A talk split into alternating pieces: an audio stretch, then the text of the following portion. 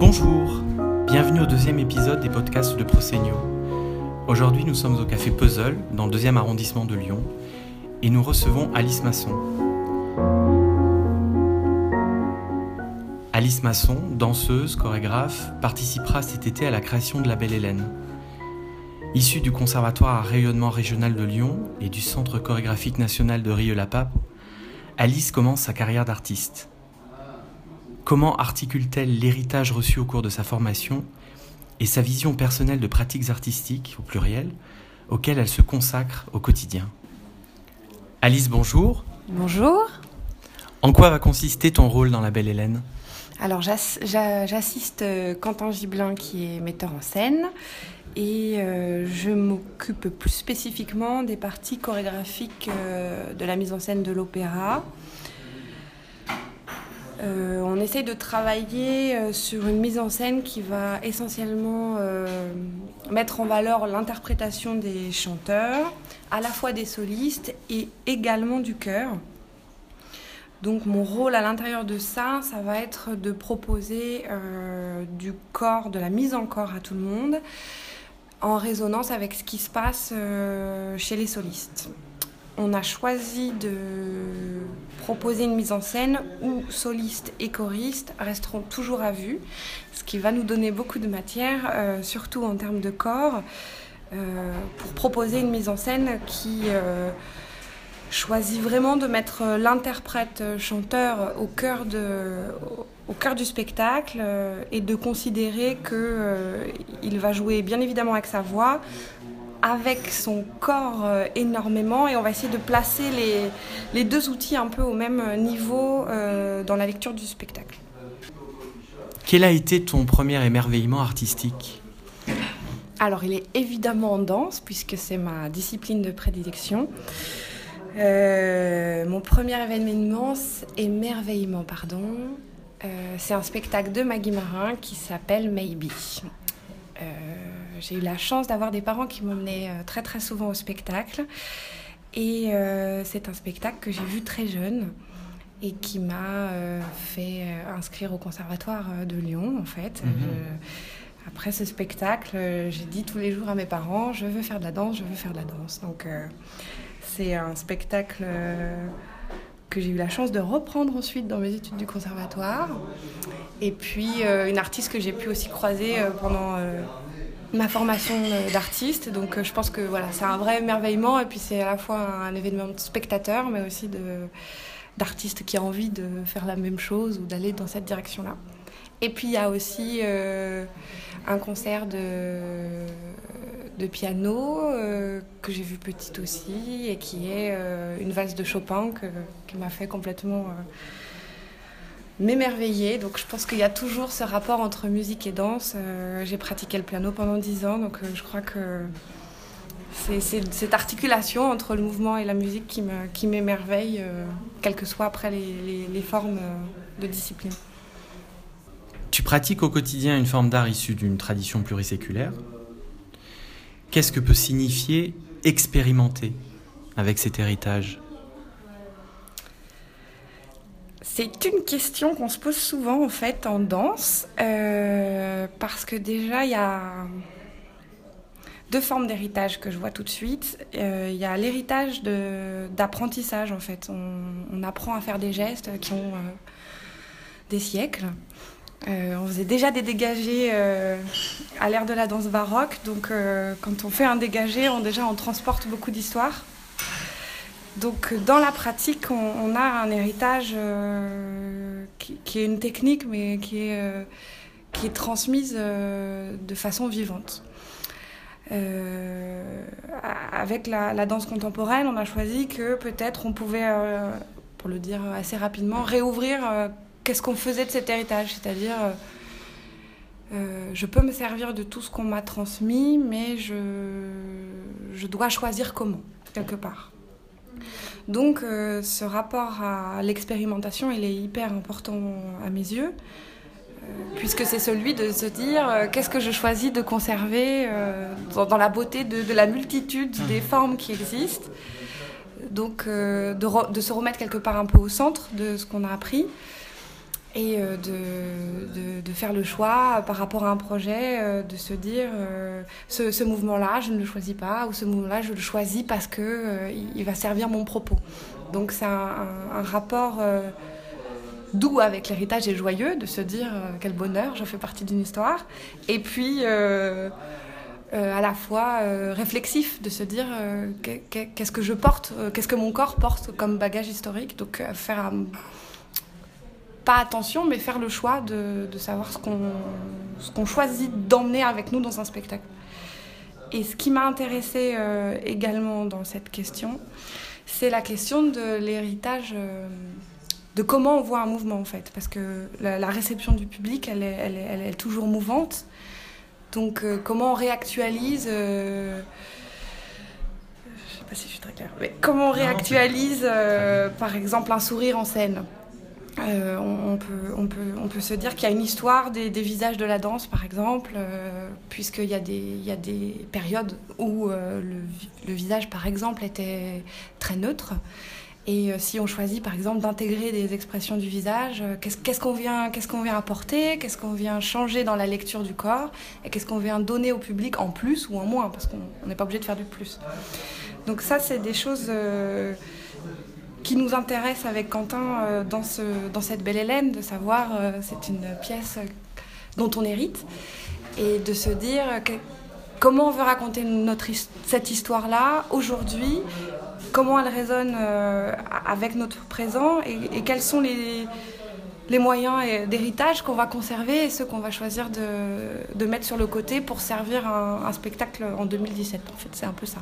Donc, il faut expérimenter en tant que choix de, de, hmm. pistes artistiques. Euh, et dans ce sens-là, l'héritage n'est pas quelque chose qu'on pourrait penser comme imposé ou euh, c'est pas une relation euh, à l'héritage passive. C'est une relation active de, de, choix, de référence et de respect de ce qui s'est déjà fait. Peux-tu nous parler maintenant de la place de la chorégraphie dans ton travail avec Quentin pour la mise en scène? Alors, elle va avoir une, euh, certaine place, une, grande place, je crois. enfin, on, souhaite. Euh, ce qui est important d'expliquer, c'est que Quentin et moi, on a fait la même euh, formation qui euh, euh, expérimentait, pour en reparler, tous les outils qu'un interprète peut avoir au plateau. Donc, moi, je viens plutôt d'une formation de danse, donc j'ai expérimenté comment utiliser la voix en tant que texte, la voix en tant que chant. Et puis lui a fait de même, et puis a expérimenté comment un corps raconte sans voix ou sans, sans texte.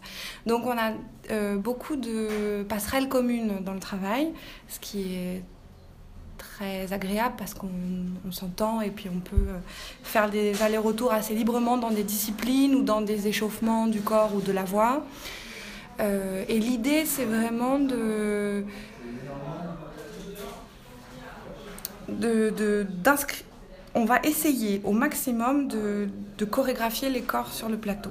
Donc euh, il va y avoir deux types de travail, un type de travail sur les solistes et un autre type de travail sur le chœur.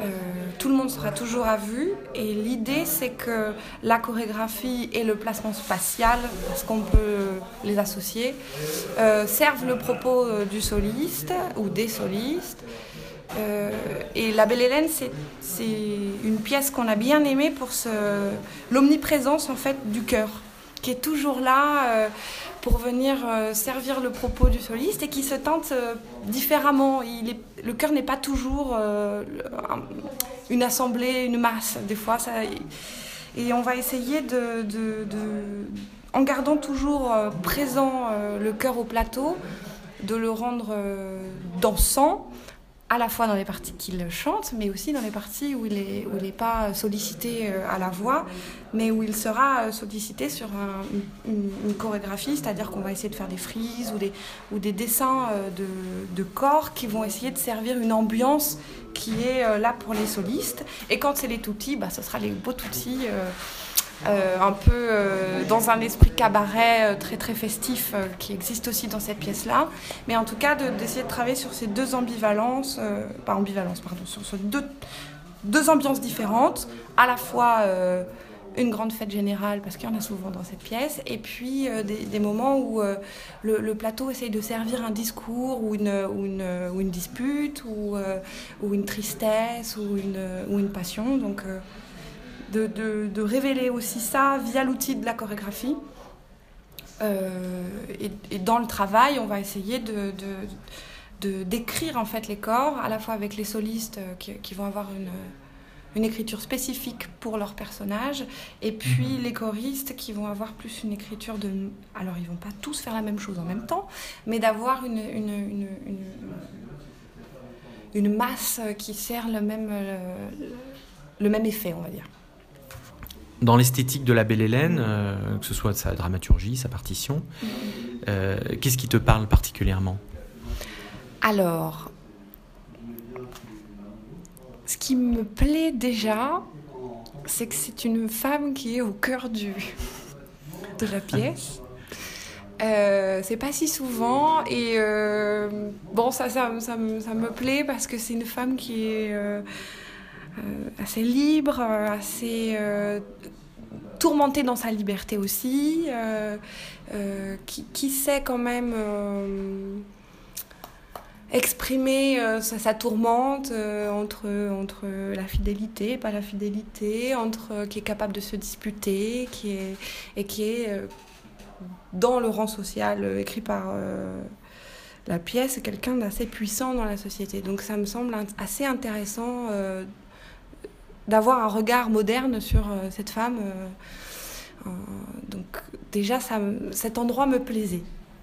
Et puis, euh, évidemment, la partition qui est euh, très très dansante, qui est très qui a des, des, des, moments de répétition et de déclinaison d'air, qui est un très bel outil euh, pour la chorégraphie parce que l'analyse musicale va plus vite et la capacité de, des repères futurs pour les interprètes au plateau sera plus rapide. Donc il y a aussi un aspect plus technique que j'ai perçu où je me suis dit, ah chouette, on va pouvoir